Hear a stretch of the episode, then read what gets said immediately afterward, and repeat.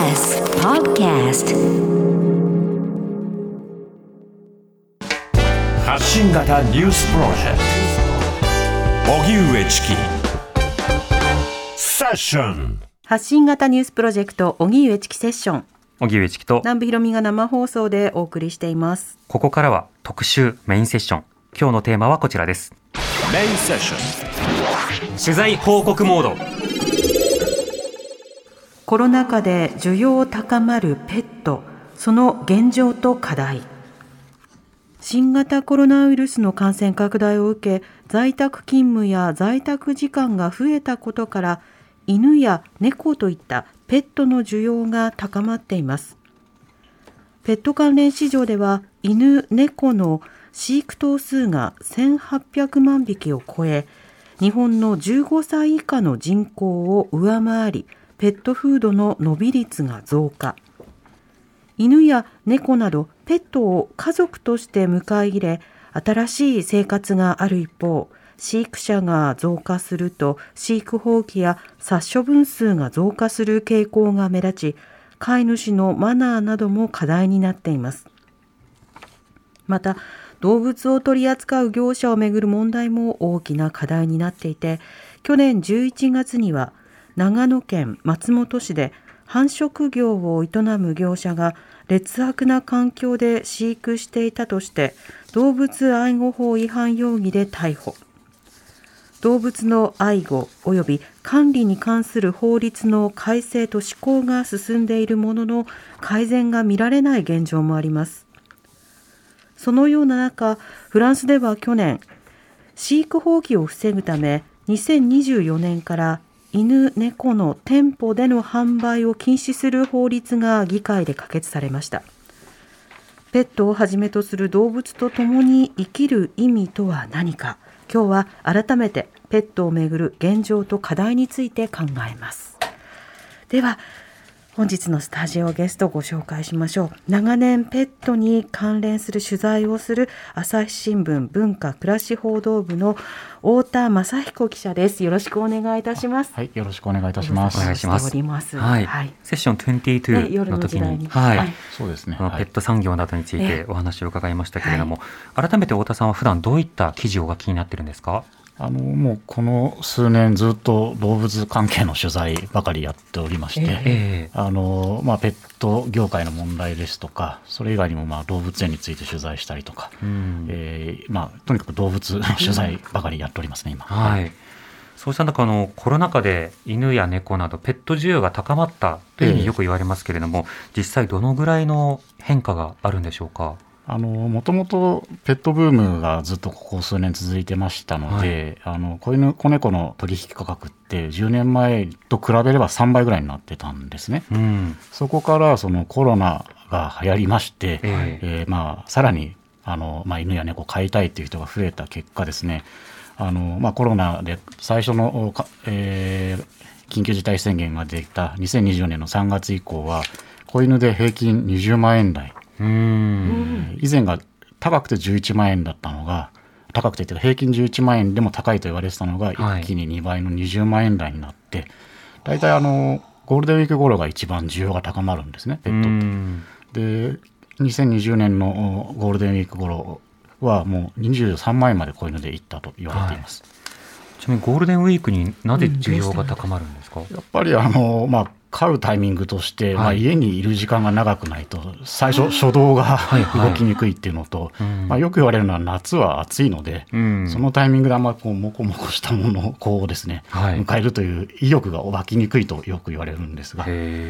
まあ、でもそれ今後それ以降も、えー昨年に入ってもやはりこの20万円台っていう相場が続いています。うん。確かにあのペットショップが私がよくその通る道ではい。最近増えまして、あなるほど。で規制が高まったのに増えるっていうのはどういうことなのかなと。しかも割ともともと店舗が別にあったんですけどさらにはい別店舗が建ったりしていて、えで値段をよく見ると確かに10万20万っていうのがよく目に飛び込むんですよね。はいはい。まあ多分10万円で売ってるってことはほとんどないんじゃないですかね。今、はい。40万とか40 50万。万とかあの店頭での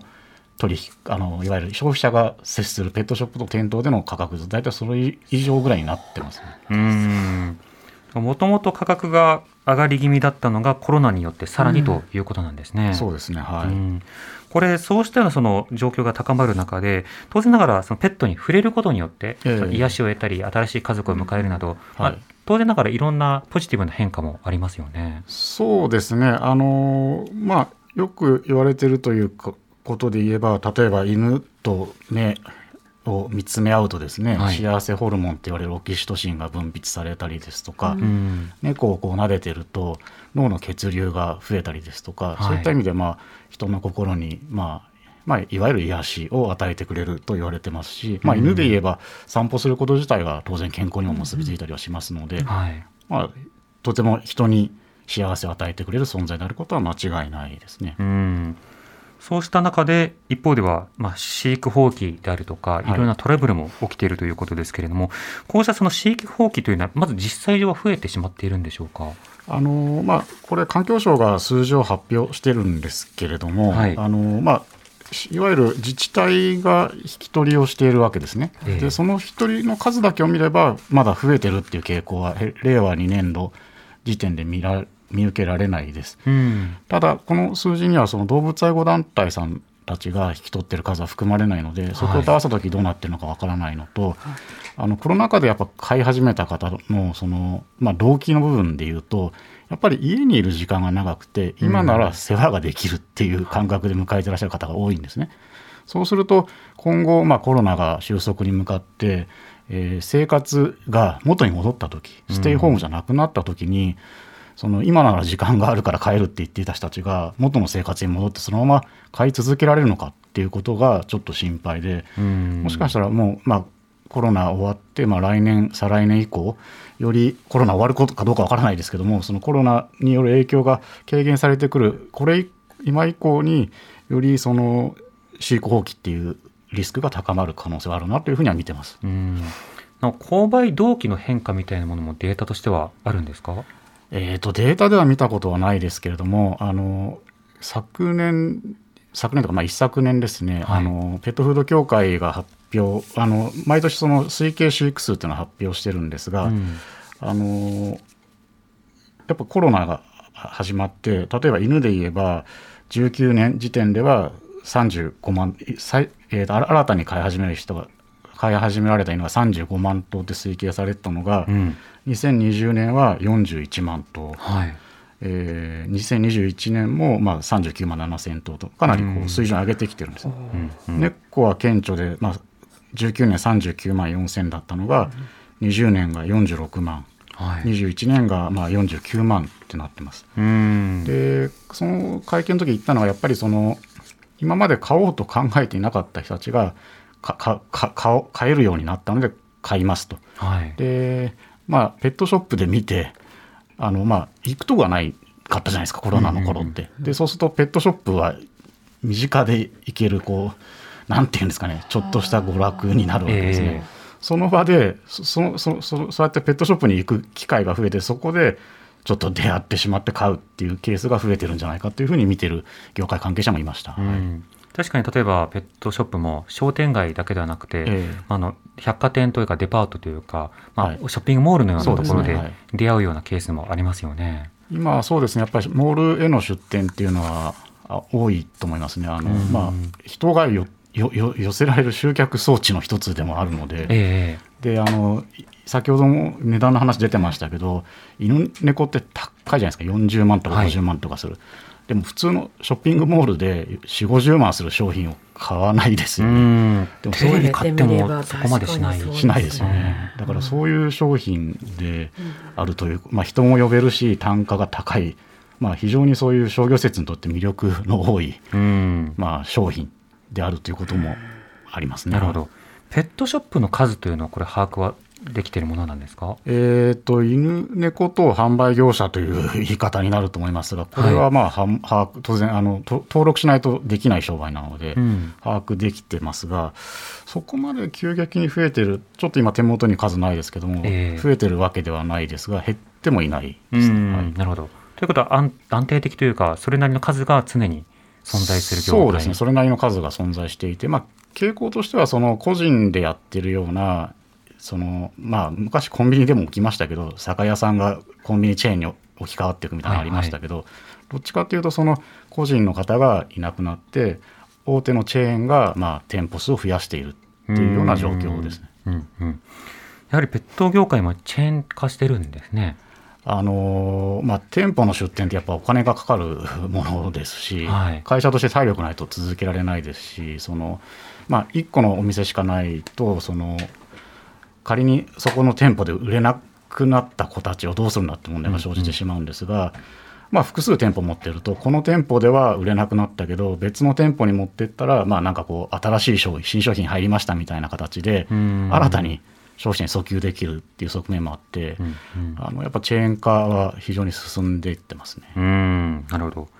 あそうした中、ペット業界をめぐるニュースとしては、松本で繁殖業を営む業者が動物愛護法違反容疑で逮捕されました。この事案というのは一体どういったものだったんですか？あのまあ、長野県松本市内で2か所繁殖場を持っている、まあ、繁殖業者がありまして、はいそこが、まあ、約1000頭もの、まあ、あまり聞いたことない規模だったんですけど私も。うん1000頭の犬を抱えて、まあ、子犬を繁殖していたと。でその、まあ、1000頭ですから、はいあのなかなか、あのまあ、か飼育も行き届かないと思うんですが、まあ、ちょうど、あのガサ入れが入った時私も取材してたんですけど、うん。まあ、その警察官がですね中に入るともう息ができなくて吐きそうだって言ってみんな出てくるんですね。うん。で外で見てますともう山の中のプレハブなんですが、はい。もう犬の鳴き声がひっきりなしに聞こえてくるような環境。でその中で詰め込まれていてまああの虐待的な環境に置かれていたと。えで経営者の男性男がまあ逮捕されその罪で起訴されたというえ事件でしたね。うん。なるほど。ということは、まあ、糞とか尿とかのはい。片付けとか、はい。適切な食事とかはい。以前に、そもそも一匹あたりの適切な面積の確保などもされてない状況。そうですね。やっぱり詰め込み飼育になっていましたし、うん。あのちょうど6月、えーまあ、昨年の6月この事件は11月に経営者が逮捕されるわけですけども、はい。6月時点ではその、えー環境省が省令を新たに施行してましてその中では、えー例えば爪があーこう、ま、巻いてるような状態になっててはいけないとか、うん。紐があー毛玉に覆われてはいけないみたいなあー条項が施行されてたんですね。あの、はい。ケージの面積については来年今年の6月の施行になってるんで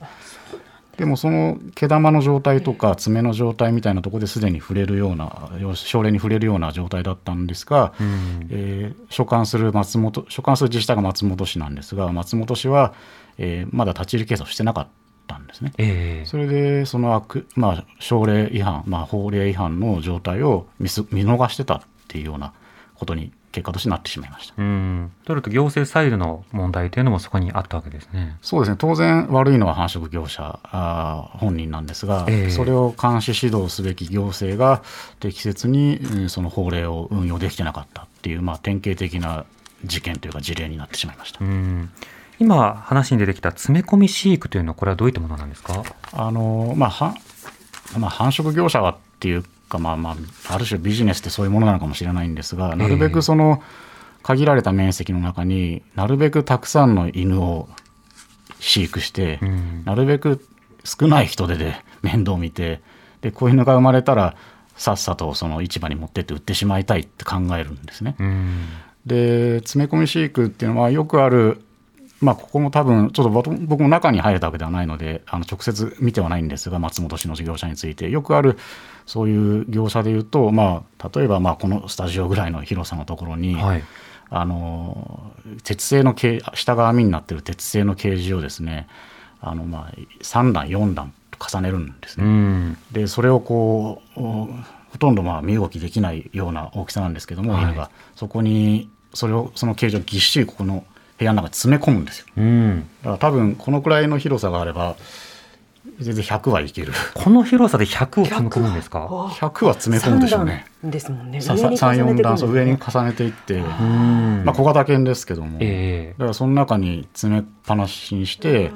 そこ外から出してもらえるのはさあそケージの外に出してもらえるのは、まあ、子供を産む時だけみたいな環境で詰め込み飼育っていうのをやる、うん。まあ、いわゆるパピーミルって言われるわけですけどもそうあの子犬工場。っえていう状態で、えー繁殖を業を続ける業者っていうのは、まあ、まあ、比較的一般的ですね、残え念ながら。うん。はい。ちなみにこのスタジオは20畳ぐらいですかね広さとしては。そうですね、うん。それぐらい、6畳かける3ぐらいだと思うんですけれども、100はいけますね。100と、ええ。うん、その悪徳業者目線だとそうですね。してしまうということですか。はい当然それはあのあの以前のつまり改正される前の法律でも違法ではあったんですか？あの以前の法律というか、まあえー法律にも紐づく、えーしょえー当時はさ材木だったと思うんですが、はい。えーそこではその動物、まあ、い例えば犬が自由にあのその立ったりあの過ごしたりできない広さではダメですよって書いてあるんですが、ええその曖昧なんですね表現が。なるほど。大きさが実際には定義されていなかった。そうなんですだからもうこれは行政の人が見に行ってこれは狭いじゃないかって言ってもいや十分な広さだって業者側が言えばう、ん。まあどうしようもなかったんですね現実問題に。なるほど。だからそれに対してそれじゃあ取り締まれないんでっていうことで、まあえー新たに作られたのが使用管理基準省令と言われるものでこれではその、まあ、犬のその体長の 2, 2倍以上かける1.5倍以上っていう広さがなければ、うん。えーダメですよとかそうそういう形で新たに定められた。でそれが、えー今年の6月に施行されますよっていう状態です。なお、その行政が実際に現場を、まあ、視察しなくてはいけないというのは、はい。これは法ではどう位置づけられていたんですか？行政が、えーとね、監視指導しなければいけないというか、その監視指導を、まあ、まず所管所管する権限があって、はい。で行政に対して登録をしてかあの営業するわけですね。うんで登録するときにはこういう書類を提出しなさいとなっています。でまあ、当然、問題がある状態であれば、行政は勧告や指導ができ、あの命令が出せて、場合によっては、えー営業停止処分とか、えー登録取り消し処分っていうのができますよっていう形の立て付けに法律上はなっています。うんであのでその一環としてそういう法律の中で、えー実際に職員行政の職員が、えー立ち入り調査ということで現場に赴いたりするんですが、ええまあ、あの基本的にアポ入れをしてから行くんですね。ほう。ノーアポではいかない。ノーアポでは行かないですね。あの行った時にあのた経営者がいなかったらあの入れないからその二度手間じゃないかみたいな話になっちゃうわけですね。うん。だから基本で的に抜き打ちは必要ですよね、今の本来。抜き打ちすべきなんですけど、まあ、悪質私が取材した茨城の業者なんかだとやっぱりそのもうガリガリに痩せてるような犬がいて、はい。その明らかに虐待なんですけどあの彼繁殖その業者繁殖場を2つぐらいそれこそ持っていて、えこっちのその繁殖場にアポが入ってくるってなるとそのガリガリに痩せた子たちは別の繁殖場に持ってって隠しちゃうんですあ。だから行政側はその状態に気づけないっていう間抜けな話になってしまうと。うん。だから本来やっぱノーアポで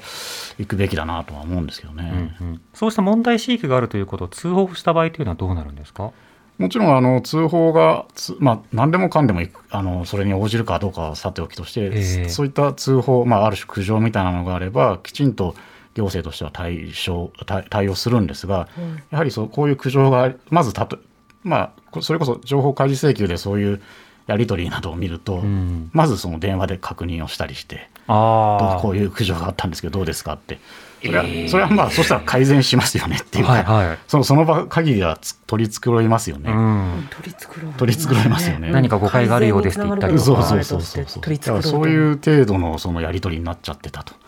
だから今度はそのだ誰の目にも明らかなように、そのケージの大きさはもうこう犬の体長の何倍とかになってますんでもメジャーで測ればいセーフかアウトか分かるとはい。いう状態に持っていったと。だからこれを作った時のまあ大臣が、まあ、小泉進次郎さんだったんですけども、ええ環境大臣、まあ、小泉さんが言ってたのは、レッドカードを確実に出せるえー省令にすると。うんまあ、実際、きちんと行政が、まあ、松本市もそうなんですけども、自行政側が、えーこの省令を、まあ、法令を運用してたら、レッドカード出せたはずです。なるほど。はいレッドカードを出せるようにしたとはいえ、その審判役の人が適切に仕事をできるかどうかというものにもかかっているわけですよね。今そのおっしゃる通りその仕事が審判が仕事するんですかしないんですかっていうところが今の課題ですね。うんこれ改めてなんですけどペットに関するペットが関わる法律というのはそもそもどういったものがあるんでしょう？あの、まあ、動物愛護管理法というのがありまして、はい。これが、まあ、基本ベースですね。でこれがえー2019年に、えー改正されまして、えー一部経過措置があったりするんで、えー徐々に、えー2020年6月以降段階的に施行されてきています。うん。でこの19年の法改正というのは今までになくその業者への規制というのは進んではい。先ほど来ご説明しているその数値が数値規制が盛り込まれた省令というのもこの法律で定めなさいというふうになったんです。うん。だから定められました。あとはその幼すぎる子犬子猫を販売していた状況に対して生後56日を超えるまでは、えー販売してはいけませんよというお法律も通ったりしています。うん。あとはまあ大きなトピックスでは罰則がかなり強化されました。はい。あの動物虐殺傷罪、まあ、虐待罪はですねそれまで、え2年以下の懲役または200万円以下の罰金だったんですね。うん。でこの2年以下の懲役というのが器物損壊罪と一緒ではい。生き物を殺傷しといてそれはないんじゃないかっていう話もありまして、えー19年の改正で5年以下の懲役または500万円以下の罰金に処せられるというところまで強化されました。ただ、うん。これも同じ問題で、あのーそいくら罰則が強化されたとは言ってもですねそのやるそのやる気を持ってその虐待してる人を、まあ、逮捕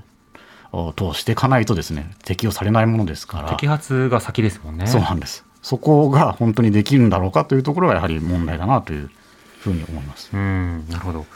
こういったその法律ができて先ほど例えばケージのサイズなどについても定められるようになった、これ立て付けとしては法律でまず定めなさいということになっていて、はいそれに対して省令でサイズを決めるということになるんですか、えーそうですね。この件についてはその通りです。はい。うん、で先ほどのサイズもあの例えば犬の何倍の大きさっていう話がありましたけれども、ええそれ聞いてもちょっと小さくないかなっていう印象があるんですけどあの今定められている省令そこについてはどう考えればいいでしょうか、あのーもうおっしゃる通りでですね、あのーなかなかこう、いいいい症例だとは思うんですけど、まあ、はい。ある種、その、小泉進次郎さん、大臣として陣頭指揮取って頑張ったなと思うんですが、やはり、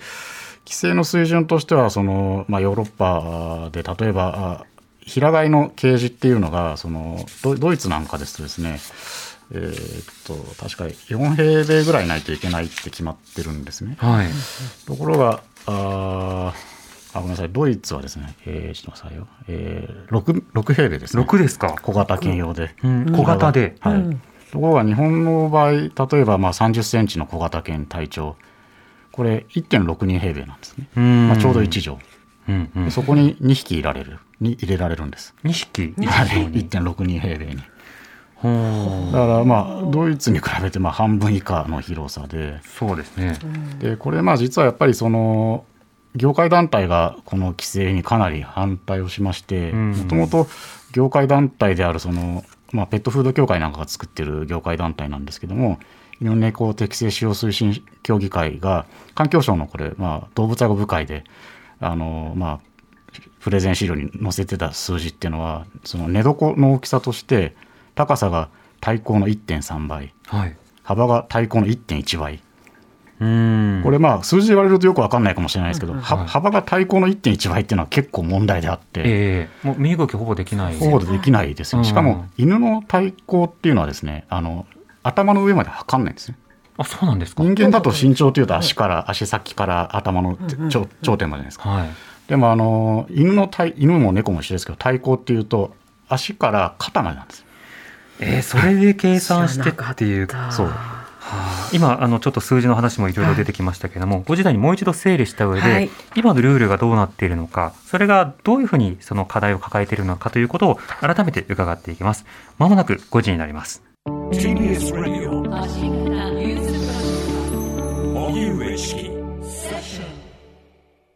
荻上チキセッション今日のメインセッションはコロナ禍で需要高まるペットをめぐる現状と課題お送りしています。スタジオにお迎えしているゲストは長年ペットに関連した取材を続けていらっしゃる朝日新聞文化暮らし報道部の太田正彦記者とお送りしています。太田さん後半もよろしくお願いいたします。よろしくお願いいたおします。さて、このペット販売などに関する法規制が行われたことによって、え具体的なその、まあ、飼育販売のその状況、えどんなケージのサイズにしなくてはいけないか、まあ、それが定められたこと、大きな前進だということ、太田さんの話でもありました。一方で、そのサイズとなると、えードイツなどと比べると、日本の飼育環境というのは、はるかに狭いような環境で作られている。でも、これでも、もともと議論が、あの、様々な環境省の中で行われていた状況よりは、まあ前進をしたとは言えるような状況。なぜならば、その時というのは、体高、つまり体の高さですね、うんと、少し大きい、体の高さと比べて少し大きいぐらいの寝床しか確保されないような状況だった。で、ただ、これの計算式が先ほど話されてたように、あ足から頭ではない。そうなんですよ。まあ独特の数え方ではあるんですけども、うんだから短足で胴が長いダックスフントなんかですとこのペット業界が主張していたあー大きさだと、まあ、頭が確実に使えるだろうと、うん。そういうところでか飼うことをなんていうか主張するっていうのはやっぱおかしな話だし、ええ。現状そんな狭いんですか？とも聞きたくもなるし、うん。うん。うん。うん。まあ、結果としてだからそういうその業界側の動きがあったんだけれども、あの環境省が決めた数字は、まあ、それよりは、まあ、まだ広いあの先ほど申し上げたように、えー体長の2倍かける体長の1.5倍ですか、うん基準がまず体長に置いてる体高じゃないですねはい。い犬大体長さの方が長いですから。そうですね。はい。はい、だでかつ2倍と1.5倍なんでまあもちろん十分ではないんだけれども、うん業界が主張してきた数字に比べればまあ環境省頑張ったなという気はしています。うん。そうした中で、じゃあ、現場でどういったようなその活動が行われているのかということも、お話、ここから伺っていきたいと思います。お一方、電話でゲストの方にお話を伺います。埼玉県にある保護猫カフェ、猫活の店長さんの梅田達也さんにお電話がつながっています。梅田さん、こんにちは。こんにちは。よろしくお願いしますよよろしくお願いいたします。よろしくお願いします。はい。猫活さんは保護猫カフェということですけれども、どういった場所になってるんですか、えっ、とですね、まあ、お店の形をとっておりまして、はい。えっ、と、まあ、いわゆる、えー見た目は、まあ、猫カフェと、まあ、同じような感じで、えー普通に入ってきて遊んでいただくということなんですけれども、はい。そこにいる猫たちはですね、えーいわゆるそのペットショップで買ってきた猫たちではなくて、えー、と保護して、まあ、あのざっくり言うと行き場のない猫たちという言い方をしてますけれども、うん。えーとまあ、保健所で処分されてしまうだとか飼育放棄だとか、はい。えーそういう子たちを保護して、えーそこにいる猫たちはすべて里親募集をしているという、うんえーそういう形式の、えーものになります。なるほど。というか保護猫、保護猫カフェにお邪魔をして、であ、この猫いいなって何度かあってうん思った場合には、ちょっとはい授かること、お預かりすることできますかというふうに申し出ることはできるんですか？そうですね、えーあのーそのためにやっておりますので、うん。ぜひ来ていただいて、ただ、えーまあ、我々のところに来る、えー子たちは皆、えー飼育放棄だとか悲しい思いにあった子たちなので、はい。えーまた同じような雨になあってはいけないので、うん。えーご希望いただいた方、皆さんにお渡しできるというわけではなくて、えーこちらで、えーアンケートを取らせていただいて、ええ実際ちゃんと買えますかということの、えーチェックは、そんなに難しいものではないんですけれども、させていただいてます。うん。例えばということで、どういったことを里親候補の方には尋ねるんですか、そうですね、あのーえー例えば子猫、えーの場合は、まあ、子猫、まあ、大人の子もさん、えー今20歳ぐらいまで生きるというのを想定しなくてはいけないので、うん。えー今すぐ、今は、えー大丈夫でも、えーこの子が20歳ぐらいになるまでしっかり飼えますか？ということのチェックですね。うん。えーあとは、お家の中で、えー完全に室内飼いをしてくださいとかですね、はい。えーそういったもののチェックをさせていただきます。うん。この猫活さんはいつ頃からこう活動を始めていらっしゃるんですか？えー、とこの、まあ、猫活というのは8年ぐらい前からの活動になります。保護猫カフェという形はですね、ただ、うんえー私自身の、えー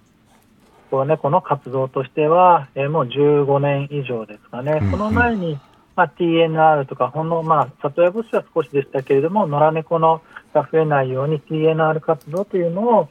えー働きながら、えー別の普通のサラリーマンをしながらやっておりました。うん。この TNR の活動というのは改めてどういったものなんでしょうか？えーとですね、まあ、野良猫が、えーまあ、英語の頭文字 T はですね、えーえートラップ、猫を捕まえて、N はニューター、不妊去勢手術をして、R、えーリターン、元に戻すという活動なんですけれども、うん。えーまあ、保護をするわけではないんですけれども、えー野良猫が増えて、えー殺処分に持ち込まれたりですね、ご近所でトラブルの元になってしまわないように、不妊去勢手術を施すという活動になります。うん。TNR を行われた猫さんは、あの、桜猫、あの、は耳をカットされるようなかあの格好になるわけですか？そうですね。あの、手術済みの、えー印として、今、耳に、えー V 字のカットを入れるのが一般的になっております。うん。なんか街を歩いてて、うんうん猫に出会うと、あ、桜耳だね。じゃあ、あの、様々にケアされたんだねっていうのうんうんがそこでわかりますよね。そうですねうん。この子たちはもう手術してあるので、そこから増えないので、えっ、と、もう、これ以上猫ちゃんが増えちゃうんじゃないかという、えー心配をしなくて済むということになりますうね。ん。こうした活動を長らく続けている中で、コロナ禍での変化、今日は特集してるんですが、そこで何か感じるところというのはありますか、えっ、と、まあ、猫活としてはですね、まあ、保護猫カフェといって、えっ、と、まあ、お客様に来ていただいてという、まあ、お店の形をとっているので、はい。えーまあ、一般の飲食店だとか、えー普通のお店と一緒でですね、えー一時まあ、えー人に来ていただくことができない時期があったので、うんまあ、厳しかったと。うんああと、まあ、相談件数としては、えー全体の、まあ、いつも相談ばっかりなので、その中で、まあ、本当に一部ではありますけれども、やはりそのコロナで、えーお仕事がなくなってしまって買えなくなったという相談はありました。うん、なるほど。はい。そうした相談を受けた場合は、何かこはいう助言をしたりするのか、それとも、まあ、お預かりするという囲いなのか、しかし、なかなかお預かりしますというふうに言い続けると、たとても大変な状況になりそうですが、そこはどうされてるんですか？そうですね、まあ、ケースバイケースで、すべてお預かりは到底できないです。うん。えっ、と、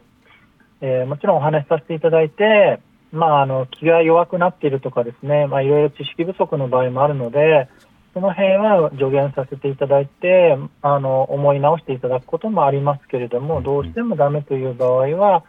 えーまあ、もちろんこちらのキャパシティとの、えー関係が大きいんですけれども、はい。えー受け入れられるときは受け入れさせていただいてます。うん。そうした中、あの、猫活さんのウェブサイトをあの見ますと、はいあの、猫と人のより良い関係を築くために、猫活はということで4つの目標を掲げていて、まあ、はい殺処分ゼロ、それから保護猫の新しい家族に届けるという活動、それから不妊去勢手術に加えて、繁殖に反対というものを一番に掲げていらっしゃいます。こはい。の繁殖に反対というのはどういったことなんでしょうか？えーとですね、まあ、今、えー私の前に太田さんとお話があったと思うんですけれども、はい。やはりあのペットショップを、えーえー生体販売ですねあの、かなり問題が大きいと思っておりまして、うん。えー繁殖過程、えーオークション、えーえーまあ、動物として扱われているのかなと、我々からすれば見えてしまいます、生き物としてですね。であと、えーペットショップに、えー出て、えー売れ残りの問題ですね。で、繁殖、えーまあ、売れ残って、果たしてその子たちはどうなってるんですか？という大きな問題があって、うん。で、まあ、今、動物愛護法の改正で適正化という、適正化の方向には進んでますけれども、えまあ、えー問題が多すぎて、なかなか、えーご自身たちでは、えー今まで事情作用がない業界だったと、まあ、我々は思っていてえ、うん。ええーあと、まあ、そもそもですね、えー殺処分、えーがまだ減ってはきていますけれども、はい。えー何万という単位で、えーまだ行政での殺処分があります。うん。えーその行政で殺処分されないまでも、その、えー入る前に、えー我々のような活動をしている人間が全国におりまして、まあ、入る前に、えー止めて、せき止めしている部分もあって、えであと、えー町で、まあ、野良猫とかはですね、人知れず、えー死んでいくと。えーそういった子たちがたくさんいる中うで、ん。あえて、えーそのまあ環境が悪いというのも問題なんですけれども、数がもう多すぎる中で、あえて増やす必要がありますか？というのが、えー根本的な疑問を感じるところです。うんなるほど。はい、そうした中で、その当然繁殖に反対をする、まあ、またそのペット業界の在り方を考え直すということ、い、ろんなその課題あると思いますが、あの、はい。今のその変わった法律であるとか、あるいは今後、政治として議論すべき点、感じるところなどは梅田さんありますか？えー、と今回の、えー法改正は、えーまあ、太田さんも多分お話ししていただいてたと思うんですけれども、我々は、えーまあ、もっと進んでもらいたいんですけれども、えー思っていたよりも、まあ、進んでくれたなと、えー最初、かなり悲観的に見ていたので、はい。それをぜひ実効性のあるものにしていただきたいなと、まずは実効性のあるものにしていただきたいなと、そこからまたもう一歩次の改正とかでですね、うん。えー政治の範囲を広くするとかですね、えー例えば発種例も、えー今回、えー除外の、えー不足がついてしまいましたけれども、ええーじゃなくて8種例どころではなくて、例えば12種例に進めていただくとかですーね、うんえーどんどんどんどん、えー動物のいい方向に進んでいってもらいたいなと思っております。うん、なるほど。また、あの、こういった活動を例えば支援したいという方もいらっしゃいますし、ツイッターなど見てみると、もともと飼っていたペットの餌が残ってしまってるけど、そうしたものを例えば、あの、お預けしたり、寄付するようなところもないのだろうかなど、いろんな投稿があるんですが、こういったものについてはいかがでしょうか？えーぜひぜひ、あのーえー私たちのところでも嬉しいですし、あの余ったフードとかはですね、うんえーえーいくらでも使わせていただきたいなと思いますし、うんまあ、我々のところが遠ければですね、あーまあ、猫活は川越、まあ、埼玉県にあるんですけれども、はい。多分、えーこういった団体がない都道府県というのはないと思いますので、お近くのところ、えー、と SNS だとかですね、えー、Twitter、Facebook、インスタとかで検索していただいて、はい。ぜひあの余ったフードとかはですね、そういったところにご支援いただいたりすると、えー助けられる命が増えるんじゃないかなと思います。う。うんわかりました。皆さんもぜひ、あの、猫活のウェブサイトやツイッターなどをチェックしてみてください。はい梅田さん、ありがとうございました。ありがとうございます。ありがとうございました、梅田さん。はい。はい失礼いたします失礼します。え埼玉県にある保護猫カフェ、猫活の店長の梅田達也さんにお話を伺いました。はい太田さん、今の梅田さんのお話いかがですか？あはいあのー確かに足りないところ今の法律で足りないところっていう話がありましたが、はい。あのーまあ、確かに足りないところが結構ある。あの大前進だったとはいえ足りないところがある、うん。というのは確かで、まあ、先ほど面積がドイツに比べてまだ全然狭いということもありましたし例えばあの犬についてはそのメスの、えー交配の回数生涯6回って定めてるんですが、はい。なぜか猫については回数で規制をしないんですね。うん。年齢だけなんです。6歳までで引退させなさいと。はい。ででも猫っていうのはですねあの季節繁殖動物と言われましてあの日照時間が一定時間を超えると繁殖ができるようになる。うんでこれに対して繁殖業者は何をするかというと蛍光灯を当て続けるんですね。ええ。ってことだ。それによってその年3回とかは産ま産ませることができ年る、3回。はい、そういうことをやって猫をたくさん産ませてるんですね。はあ。だから猫こそ回数の制限がないといけなかったはずなのに、うん回数の制限が入んなかったこれは問題だしうん。あと従業員の数も、まあ、い繁殖用の犬で、まあ、1人当たり15頭までとか、まあ、これはそれなりにいいと思うんですがええこの数え方がおかしくてですね、はい普通に考えると例えば30頭いるその繁殖業者があったら、まあ、常に2人の人が世話してると思うじゃないですか。そうですね。はい。ところがそうになってなくってその1人当たり8時間働いて、まあ、週2日休みなさいっていうけ、まあ、労働基準法の問題があって、はい立て付けになっていてそうすると1人40時間ですよねうん。働けるのが。ええで40時間をどう当てはめてもいい状態になってる。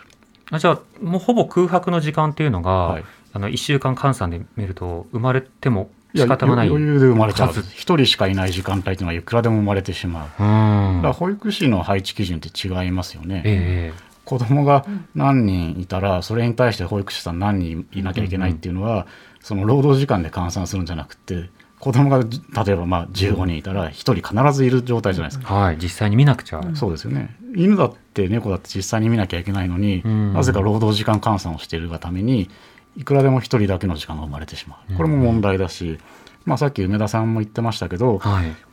その幼い子犬子猫の心身の健康を守るための発種例規制56日生後56日まで販売してはいけませんよっていう規制ようやく実現したんですけども、うん。あの日本犬6種天然記念物に指定されてますけど、はい。だけは、えー除外されてしまいました。日ほう。本犬6種だけは49日を超えたら売れる状態になっています。えー。まあ、非常におかしな抜けのある状態になっているなと、うん。まあ、この話すると日本犬の話はすると長くなるんですけども、はい。まあ、とにかくまだまだ課題はある状態ではあることは確か。課題というか、どれも今の話伺ってると、え、すぐやりなさいよってって思うんですけどね、うん、議論の余地とかじゃなくて、え。えすぐ必要じゃないって思うんですけど、本当にその通りそれですら意見が分かれてしまうというか、いや、それは困るって人も困るというか、そう困る人やめてって人がいるっていう。そうです、はい、それらのそのどう改正することが必要なのかっていうのはね、改めてまた取り上げたいと思いますけど、今日リスナーの方からいろいろメールいただいておりまして、はいこちらの方も紹介していきたいなというふうに思います。まずは、えっと、保護、猫保護犬など、ペットなどに関連するいろんなメール紹介しましょう。はい、ラジオネームエイブラハム太郎さんからいただいたメールですありがとうございあますりがとうございます。私の家には保護団体から譲り受けた3頭の保護猫がおりますがそのうち2頭は片目を失明しています病気の猫は売り物にならないためただの風邪であっても獣医にもかけられないため悪化の一途をたどり失明に至るようなケースが珍しくないと保護団体の方から聞きましたその方は軽い段階で目薬だけでもさしてくれれば目を失うことはなかったと悔しそうにおっしゃっていました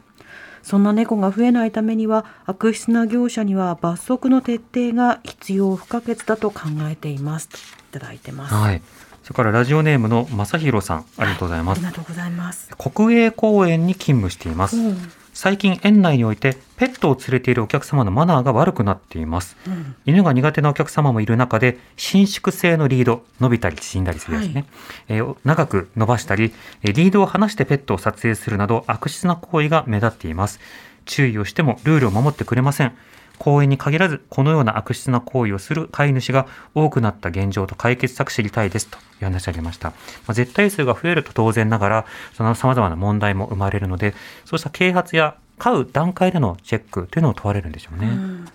続いて動物愛護サポーターの方からいただいたメールです。ご紹介します。ありがとうございます。私は動物愛護サポーターです。人間のエゴや小さな命を利用して凄まじい金儲けをしているペット産業業界。命を命とも思わない悪徳繁殖業者悪徳ブリーダーペットショップでの生体販売抜け道だらけのゆるゆるな法律。これらの犠牲になって毎日地獄の思いをさせられている声を上げられない犬や猫を救いたいと長い間活動しています。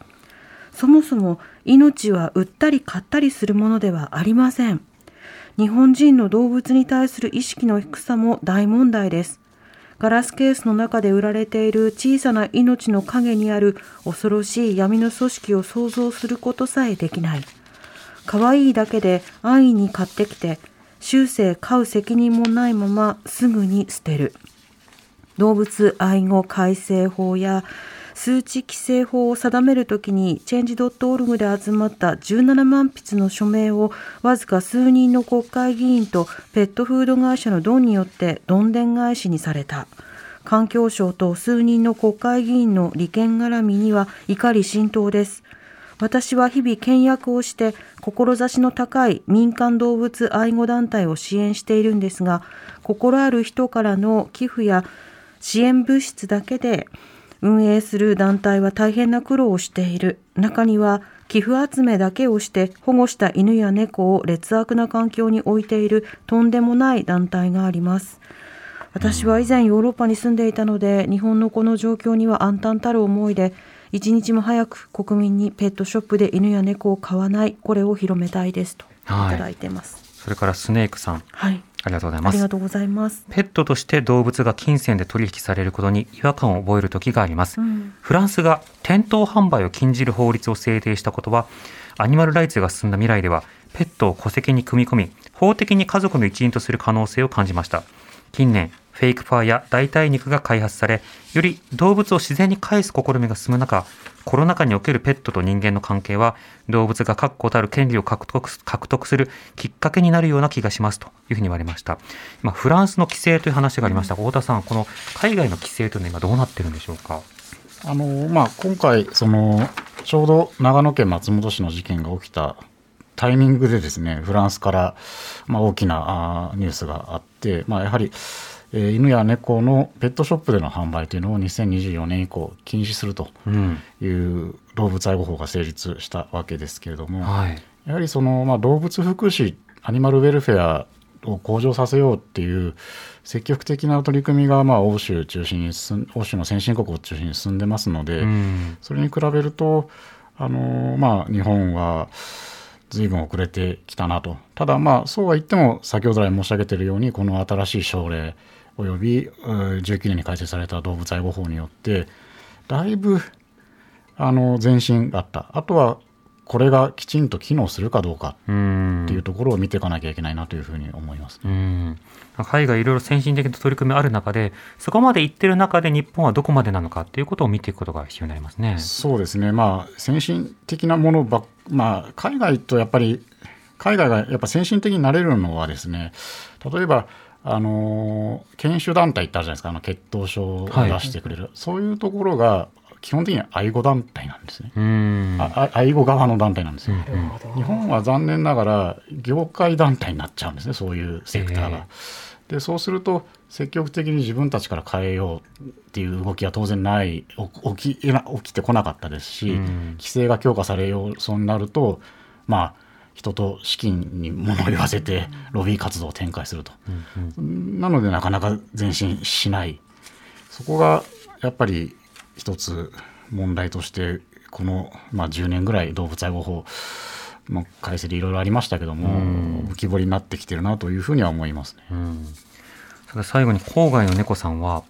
何年か前に愛猫愛病をなくして、少し心の整理がつきつつあるので、保護猫を引き受けたいと思っているのですが、どうやって良心的な団体を見つけていいのかが分かりませんとありました。これはあの朝日新聞のあの記事でもね、こういったような団体の見分け方などについて、まあ、例えばその見学に行ってみるとか、お金の使い方をちゃんと公開しているのかとか、はい。そうした透明性を調べることが必要だって書かれてますね。そうですね。あのまあペットショップの見極め方というか、まあ、ブリ良いブリーダーの見極め方と、まあ、同じ話だと思うんですけれども、うん。まずはその子がその飼育されている環境を、まあ、見せてくれるかどうか、うんで見た時に適切、まあ、臭くないかとか、そういう基本的なところから含めて見ていく。それでまあ見抜くっていうのが大事じゃないかなというふうには思いますけどね。普段の姿をちょっと先に見学させてくれませんかっていうようなことを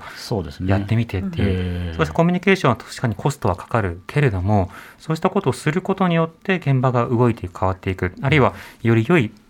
マッチングや出会いということも起こりうるということですね。今日本当にいろんな論点ありました。うん。まだまだ取り上げなくてはいけないと思います。今日は長年ペットに関連した取材を続けている朝日新聞文化暮らし報道部の太田正彦記者とお送りしました太田さんありがとうございましたこちらこそありがとうございました。またよろしくお願いいたしはい、よますろしくお願いいたします。荻上チキ